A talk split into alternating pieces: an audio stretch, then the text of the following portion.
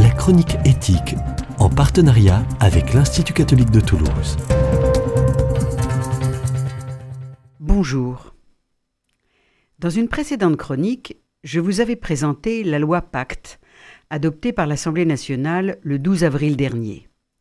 Depuis, cette loi a été validée par le Conseil constitutionnel. C'est l'occasion d'en évoquer trois points complémentaires. Premièrement, transparence et l'encadrement des rémunérations. Les entreprises cotées en bourse devront désormais communiquer chaque année les écarts entre la rémunération des dirigeants et le salaire moyen et le salaire médian des salariés. En France, les dirigeants des entreprises du CAC 40 sont rémunérés en moyenne 70 fois plus que le salarié moyen.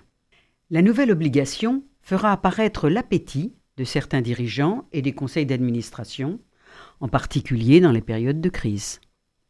Point 2. La participation des salariés. Il a fallu attendre 2013 et la loi sur la sécurisation de l'emploi pour que soit imposée au conseil d'administration la présence d'un administrateur représentant les salariés dans les entreprises de plus de 5000 salariés. La loi Pacte porte ce chiffre à deux administrateurs et élargit le nombre des entreprises, les plus de 1000 salariés, en incluant les mutuelles. Si ces chiffres restent modestes, ils présentent l'avantage pour les salariés de permettre une transparence quant aux décisions stratégiques. Mais il faut beaucoup de charisme pour que ces administrateurs salariés puissent exercer une véritable influence sur les décisions du Conseil. L'exemple des entreprises allemandes ou des entreprises à capitaux franco-allemands bien connus des Toulousains aurait dû conduire depuis longtemps à cette évolution.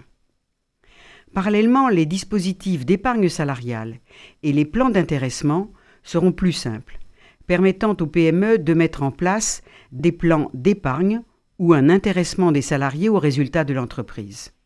Toutefois, l'équipe dirigeante reste seule maîtresse de la décision de la création de ces plans.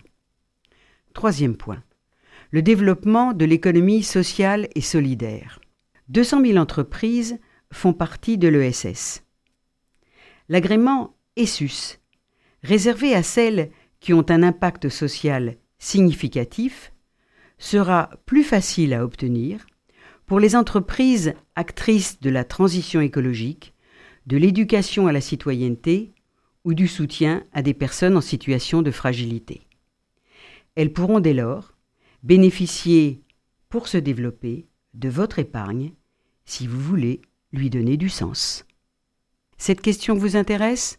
Venez participer au grand procès de la RSE, dont le thème est La raison d'être rejoint la RSE au banc des accusés, le 6 juin prochain, à l'ICT Saltolosa à 18h. Inscription sur le site web grand-procès-rse.fr.